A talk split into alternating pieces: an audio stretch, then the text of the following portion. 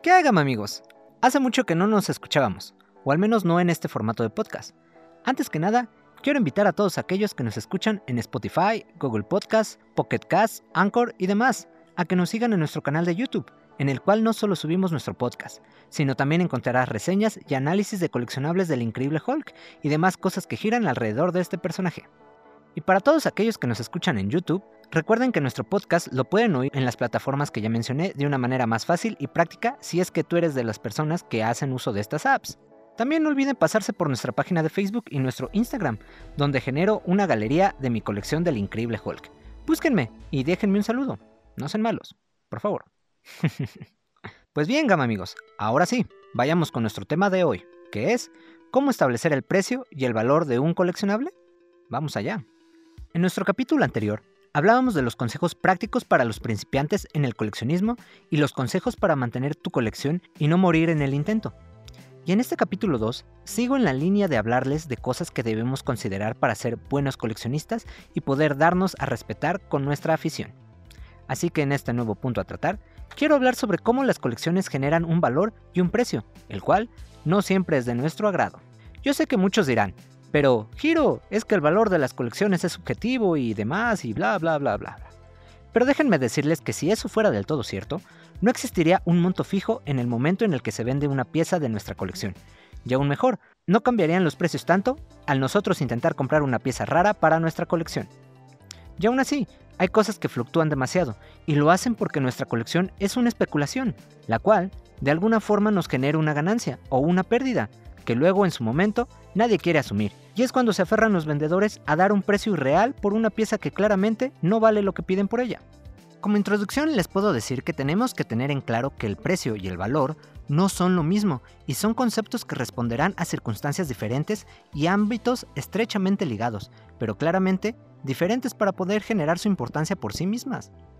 La gran ventaja que quiero darles con este tema que abordamos es que quiero generar en ustedes la conciencia necesaria para poder sortear los mares de la compraventa de los coleccionables y no ganar problemas ni enemigos o insultos por tener una idea sesgada por un valor que, desde una idea, es lo que creen que genera el precio de las cosas, lo cual no ocurre así. Por supuesto, déjenme sus comentarios y opiniones, me encantaría leerlos. Intento dotar de importancia mis recomendaciones tomándome muy en serio el hobby de coleccionar, así que por el momento pongámonos no tan cómodos, porque esto se pondrá verde.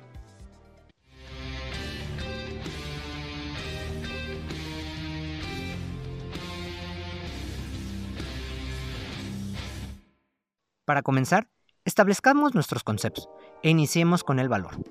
El valor se define como el alcance de la significación, importancia o validez de una cosa. En otras palabras, es el punto máximo al que llega algo que nos importa mucho, el valor de un coleccionable estará anclado directamente a la importancia individual que nosotros le damos. Este es el punto por el cual coleccionamos, que es el significado. El significado que nosotros le damos, tenemos y generamos de nuestras cosas que coleccionamos es lo que nos impulsa a comprar, consumir, acaparar y almacenar cosas que no tienen un uso práctico, sino teórico, el cual nos hace establecer un valor a cada una de nuestras piezas y a la colección en general. Ese valor sí tiene una base subjetiva, como la creencia popular pregona, y es generada por todo lo que nosotros sabemos, aprendimos y creemos sobre lo que es bueno e importante para nuestra moral individual. Todo esto es importante porque marca la idea principal por la que se crea el valor de nuestras colecciones. Tras establecer este valor basado en lo que significa para nosotros, se crea la importancia subjetiva de nuestras cosas. Y si sumamos que, en ocasiones, Nuestras colecciones se forman más por lo que representan que por lo que cuestan. O sea, muchas de las colecciones, por no decir la mayoría, inician porque hay alguna pieza que nos la regaló un familiar importante para nuestra vida, un amor de juventud o una amorosa esposa conmemorando un día especial. Sea como sea que hayamos iniciado nuestra colección, lo más probable es que la iniciamos por lo que nos significa, que por lo que cuesta, o en cuanto está evaluada.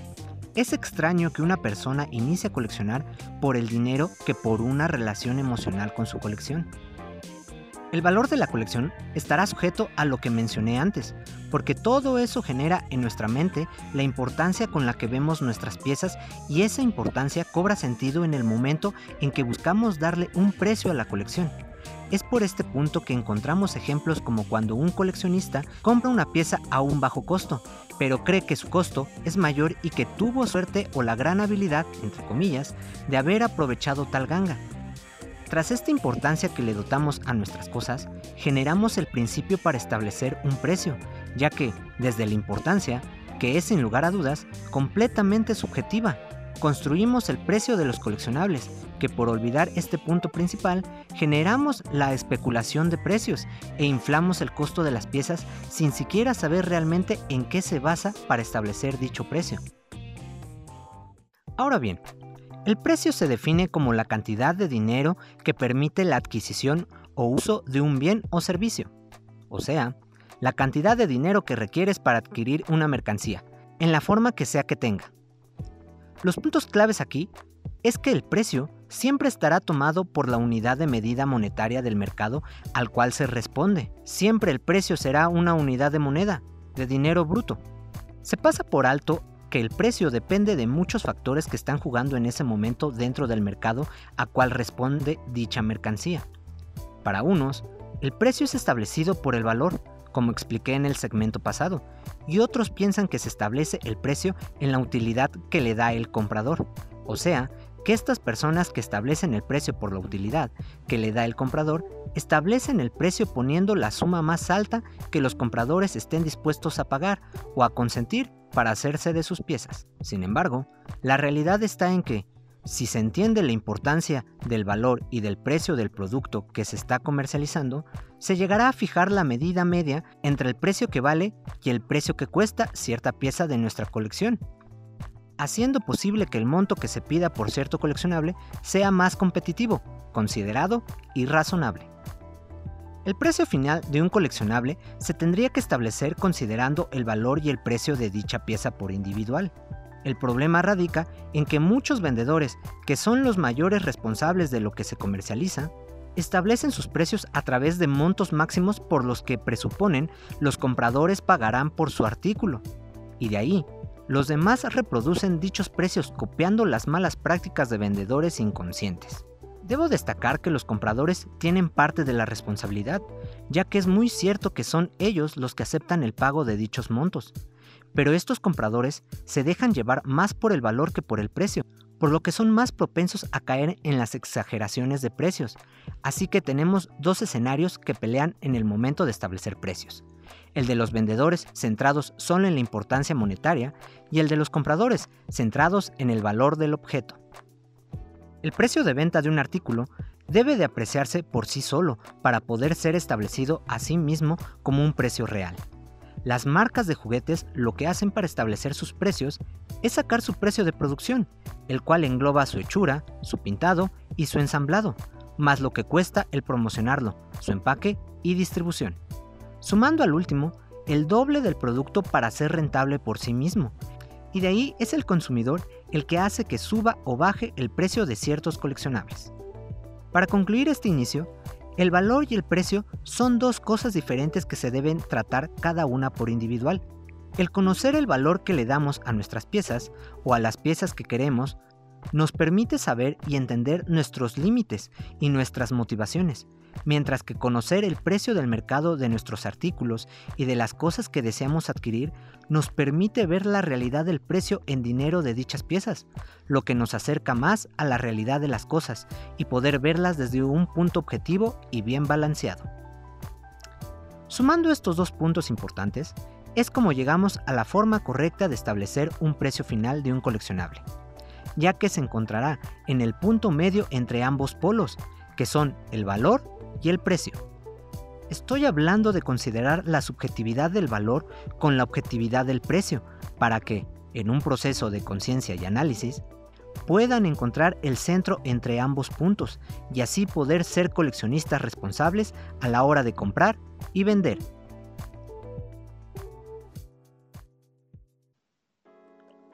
Los coleccionables siempre son productos difíciles de vender dentro del mercado coleccionista. No tanto así como el venderlos en mercados de ventas de juguetes u otros que no les importa y ni consideran para nada el valor coleccionista. Estoy hablando de que existen varios mercados donde puedes encontrar tus piezas coleccionables. Sin embargo, No hay que confundirlos, ya que cada uno responderá a diferentes circunstancias y manejarán precios diferentes, ya que cada uno pondrá como base diferentes principios. Primero recomiendo, deja en claro dónde venderás o comprarás tus coleccionables. Si eres vendedor y te enfocas en la particularidad de un mercado, podrías obtener una mayor ganancia monetaria, pero el costo en tiempo sería mucho muy grande. Sin embargo, si optas por vender dentro de otro tipo de mercado, no tan especializado, pero sí en un rubro similar o allegado, podrás moverlo mucho más rápido y solo y solo si tu precio es el correcto. Ya que en estos mercados no especializados, lo dominante es la base en precio y no en el valor coleccionista. Y si eres comprador, la recomendación es la misma, considerando que en un mercado especializado el costo será aún mayor que en un mercado más general pero será más complicado y tardado el encontrar tu pieza que buscas o alguna que te llame la atención. Esto de los mercados que les comento es para que tengan en cuenta que no en todas partes encontrarás el mismo precio por exactamente la misma pieza. Es un gran error el creer que una pieza estará o conservará su precio general en cualquier mercado en el que lo busques, ya que esto no es así, ya que los mercados se especifican o se generalizan dependiendo de lo que se venda ahí. Así que por favor no olvides este punto. Los mercados son diferentes entre ellos, por lo que encontrarás precios diferentes. Además, si entiendes que el mercado es una entidad que se genera por la interacción mercantil que hay entre todos nosotros, verás que difícilmente podrás hacer que se modifique a menos de que la modificación se esté generalizando entre todos los que participan en ella. No esperes que los precios que una vez encontraste en algún lugar o página sean los mismos que encontrarás en un segundo lugar y ni tampoco creas que si compraste algo a un precio que te pareció aceptable y bajo, debe de ser así para los demás. Ten en cuenta que todas esas cosas son parte de circunstancias que tú mismo viviste. No quiere decir que así sea para todos y que eso es la verdad del todo. Por eso es importante tener siempre en cuenta los mercados donde estés comprando y vendiendo.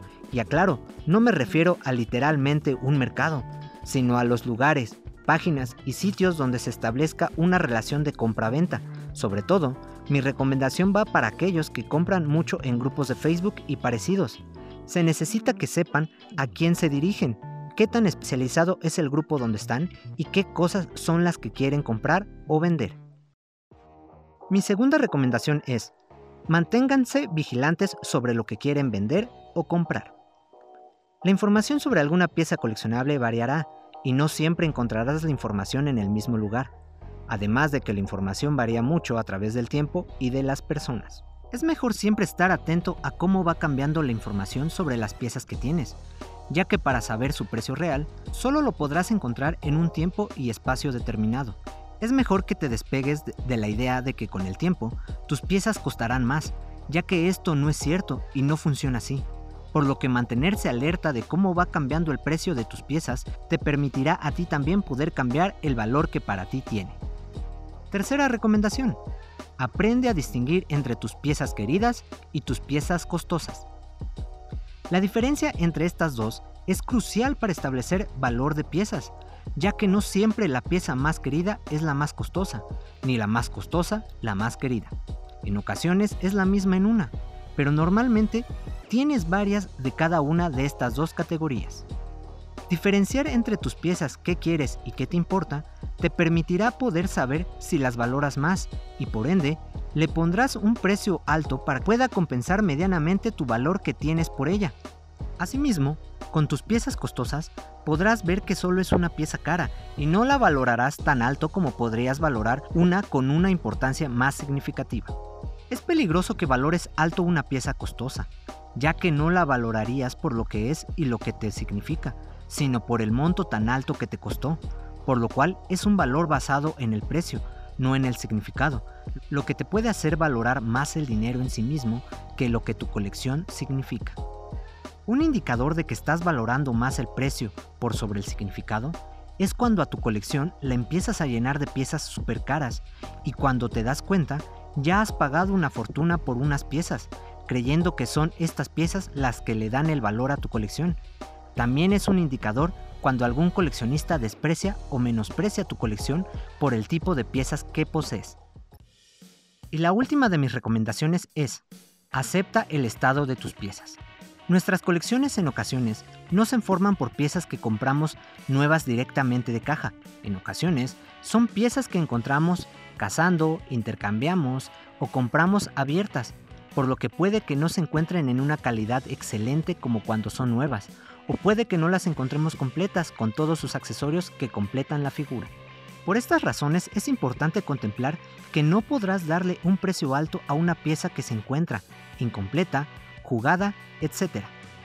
Ten en cuenta que estas prácticas son siempre pasadas por alto por aquellos que venden juguetes vintage, ya que, aunque no se encuentran al 100%, osan dar un precio sumamente inflado por valorarla como algo único y difícil de conseguir, cosa que variará de acuerdo a cómo se encuentre, por lo que los buenos vendedores y compradores de vintage sabrán que el precio puede bajar o aumentar por las condiciones que tiene dicha pieza. Estar al tanto del estado de nuestras colecciones es primordial para acercarte más a un precio real de tu colección.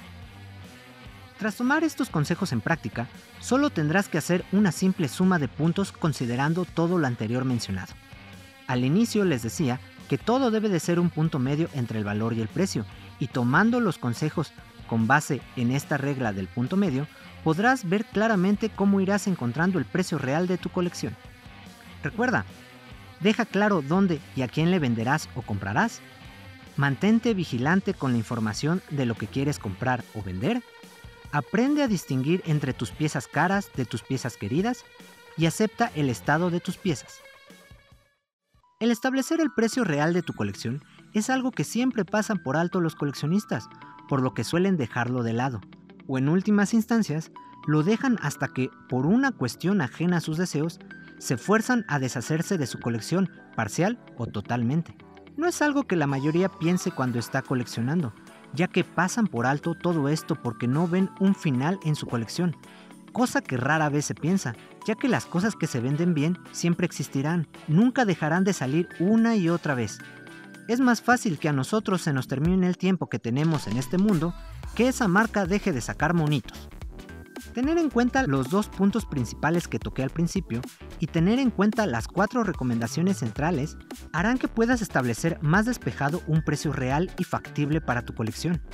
Podrás dejar de verte influenciado por un punto u otro y ver más claramente que en el panorama del coleccionismo tienes que tomar en cuenta todo o casi todo para extraer la verdad de ello. Las colecciones son un ejemplo claro de cómo el consumo nos puede sesgar de la verdad que se está consumiendo. Sin embargo, nos mantenemos adentro de esto porque encontramos en el consumo un significado, un simbolismo para dar sentido a nuestra vida, la cual ha encontrado un nicho donde prolifera y crece. Pero no por eso debemos perdernos en ese sentido, ya que la vida abarca más circunstancias que dotan de sentido lo que hacemos. Por lo que mi última recomendación es que veas a tu alrededor y te des cuenta cómo tu forma de vivir también dicta tu forma de coleccionar. Nos escuchamos en el siguiente capítulo. Por mientras, deja tus comentarios y opiniones en el canal de YouTube. Y si nos escuchas de otra realidad, búscame en YouTube, Facebook e Instagram como Furia Gama, para que puedas disfrutar de todo lo que subo ahí. Nos escuchamos luego y ya saben, colquéate.